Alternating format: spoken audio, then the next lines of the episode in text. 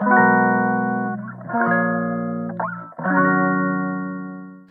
いマールのラジオマールです。今日は4月8日土曜日ですね。はい。桜もねぼちぼち散りかけております。昨日一昨日ぐらいでちょっと天気が崩れちゃって雨とねですごい風が強かったんですよこっち。そうだからもう一気に桜が散ってしまってですねもうほとんど葉桜状態になっちゃってですごい風が吹いてたからもうなんか桜の花びらももうなんか地面に残ってないぐらいのどっか飛ばされていっちゃってそんな感じです。もう本当あっという間ですね桜ね。切なって感じ。ジャパンって感じがしますけど。はい。まあそんな感じなんですけれども、えー、昨日ですね著書の見本誌が、えっと、届きましてですね初めて本になった段階のあのやつを見るんですけどねやつを。はい。いやーなんかもういい感じになっててですねこれどれぐらい何サイズって言ったらいいんでしょうねわかんないですけど手のひらよりちょっと大きいサイズぐらいの感じ。でまあまあまあね本当にボリュームが結構あって結構厚めの本なんですね。そう。だからねなんかあの無理せずあのねしんどい時って文章読むの大変だと思うんですよ。で正直言ってすごいなんかあの優しい内容ではなくてあのどうやって治したかっていう本になるんで、まあ、ほぼ認知行動療法のことだったりするんですね。で、まあ、どういうふうに進めていくかみたいなこととかあと、まあ、認知行動療法の一番のやっぱり大事なところで言うとまず疾患について知るっていうことが結構本当に大事なポイントだと思ってるので疾患について知ってそれに対して何をすればいいのかみたいななんかそういうね解説なんかが入ってたりするからまあまあちょっとしんどい時はちょっと頭に入ってこなかったりっていうことが、まあ、あるかもしれないなって思うんですよね。そうイラストとかもねたくさん入れてくださってるからそうあのそれなりになんか可愛らしい本ではあるんですけどそうだからまああのねもしあの手に取って読んでいただけるっていう時にはまあまあ無理せずねゆっくり読み進めてもらったらもらえたらいいかなと思いますね今すぐに読めなくてもいつかあの必要になる時があるかもしれないのでうんっていう感じです。あもちろんねあのー、すごいあれですよ。分かりやすくできるだけ分かりやすく書いたつもりなのであのめちゃくちゃ専門書みたいな硬い感じではもちろんないですけどね。はい。まあまあそんな感じですね、うん、でもすごい嬉しかったですねやっぱり。こうして形になるっていうのが。でやっぱりこう私もイラストなんかを使ってねできるだけなんかあのお伝えできたらなって常々思ってたんででそれをプロの方にねあのちょっと代わりに書いていただける代わりにっていうかあの、ね、表現していただけるたっていうのもすごい嬉しいしありがたいし。そうそんな感じです。はい。そう。まあまあそれでねいろいろ考えたんですよね。で、まあ、今日のテーマなんですけどあのまあ感情がいつでも先じゃなくていいっていうこと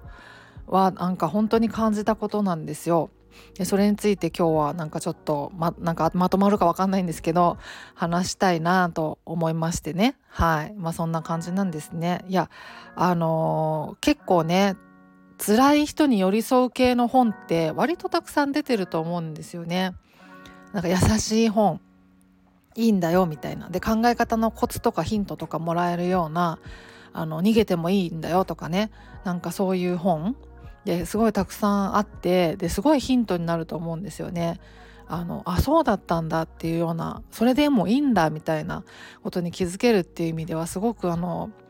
あのいいいいなと思うんですよ。で私もなんかそういうの好きだしそういくつか読んだこともあるしそういいと思うんですね。ただ私はそういうなんかこう言葉が直接なんかこういやもちろんなんかすごい響いたことはたくさんあると思うんですけど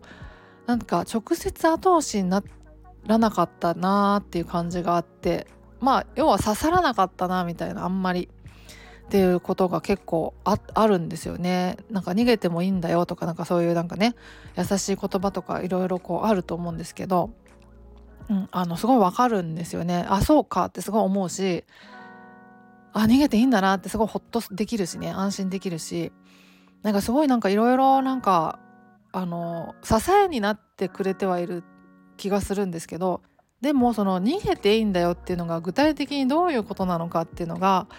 なんかピンとこなかったりじゃあなんかどうすればいいのかっていうなんか具体的にどうあの変わればいいのかっていうか行動すればいいのかっていうのがなんか分からなかったりっていうことも結構あってだからすごいなんかあの安心できたりねほっとできたりすることは癒されたりっていうことはねあったりするんですけどでも結局なんか実際日常生活はあんまり変わらなかったりっていうことだったりするんですよね。私の場合は。そんな感じがあってそう。だからなんか結局変わらないなみたいな。まあ変わらなきゃいけないわけじゃないと思うんですよみんなが。だけど私はやっぱりこう抜け出したいみたいなことがあったからそう。だその点で考えるとあんまりなんかそういう言葉が響かなかったりしたんですよね。そういう意味ではね。そう。だけどなんか私のなんか行動を具体的に変えてくれたなって思うのはやっぱりこうアドラー心理学とかね。あとなんかまあ選択理論心理学的なものとかやっぱそっちだったんですよね。うん、なんかもうちょっとなんかこうアドラー心理学とかもそうですけど何ていうかこう具体的な感じがするというかねどうすればいいのかがなんか明確な気がしててそうなんかあの今っていうの今ここっていうのに注目してで今取った行動にどういう意味があるのかっていうのを考えたりするっていう感じなんですよね。でそう考えることであなんか別の選択肢があったんじゃないかなっていうことに思いが至るみたいななんかそんな感じがあってなんか行動を変えるっていう観点からするとすごいなんかあの分かりやすかったっていうかねあのヒントにすごいなったんですよ。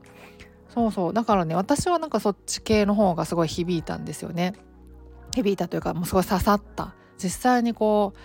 あの行動を変えるきっかけになってくれたんですよね。うん、でなんかその時に思ったのは何ていうかな感情が何でもかんでもこう優先させる必要はないというか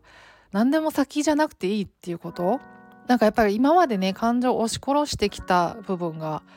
あってで自分の感情が迷子になってしまうみたいなことってまあ結構あると思うんですけどまあこういうねメンタルを弱が弱ってしまってる時ってなんかそもそもそういうことが原因だったりとかね自分の感情がよくわからないとかそういう状態に陥ってしまうっていうことがあると思ってて私もそうだったと思うんですけど、まあ、原因はね考え出すといろいろきっとあるんだと思うんですけどね。まあそのだからこそその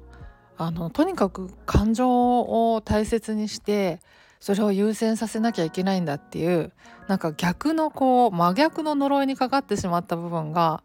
あってでそういう私だけじゃないと思うんですよね結構。それって。なんかとにかくこう自分が納得してからじゃないとなんか動いてはいけないみたいなそういう逆の呪いみたいな感情を優先させねばみたいなそういう呪いがあの呪いって言っちゃうとあれですけどそういうこう何て言うか、まあ、縛縛りみたいなねにかかってしまうことが逆にある気がするんですよ。で私もそういう側面が最初あってとにかく感情を大事にして優先させなきゃとかって思うと、まあ、なかなかなんか動き出せなかったりしたんですよねやっぱり。なんかやっぱり怖いかったりとかなんか変わるのって怖いしね。怖いじゃないですか。変わった後にどうなるか分かんないしね。そうそう。だからその未知のことに挑戦するっていうのがやっぱ挑戦になっちゃうからねやっぱ怖かったりするしやっぱ足がすくみますよね。うん。変わらない方がいいかなみたいな思っちゃったりとかそう思うからね。やっぱ感情を優先しなきゃっていうなんかそういうのに縛られちゃうと逆になんかこう身動きが取れなくなっちゃうみたいなことがまあそれもあるような気がするんですけどでもやっぱそのアドラー心理学とかね選択理論心理学みたいなものをなんか読んだ時にそれを触れた時に、まあ、それがねそのそのそれらの心理学を全部理解してるわけじゃないですよ。全然。専門家じゃないので分かんないんですけどその、まあ、書籍とかでねが触れてみた感じでそれでなんか思ったのは何て言うか感情をとにかく優先させなきゃいけないわけじゃないなってなんかとにかく変化したいなんかとにかく現状から抜け出してみたいって思った時にはあのそのためのなんか行動そのために必要な行動っていうのがあるんだなっていうかそうその後に感情がついてくるっていうようなこともあるんだなっていうのがすごい思ったというかだからとにかくその感情を優先させなきゃいけないわけじゃなくて、まあ、感情はありますよ。感情を把握した方がいいっていうのはそれそれはもちろんそうだと思うんですね。もちろんそうなのかどうかわかんないんですけどその方がまあいいかなと思うんですよ。感情が迷子になってしまうよりは。だけどその感情があるんだけどそれに対してどういう行動をとるのか感情を優先させるのかどうなのかっていうのは自分が選択することなんだなって思思えたんですよね。うん、だからすごいなんかそう感情的にはネガティブな感じなんだけど、まあ、そのネガティブな感情にこう身を任せてねあの一旦ちょっとゆっくり休むかとか今日はちょっといろいろやめとくかとかっていう判断もそういう選択をすることもできるし逆にちょっと頑張ってちょっとネガティブなんだけど気持ち的には。ちょっとだけ頑張ってみようかなっていう行動を起こすとかそういう選択をすることもできるわけでどっちの選択が正しいっていうわけでもきっとなくてただその選択することができるんだなっていうことをなんかこう学んだ気がしてて。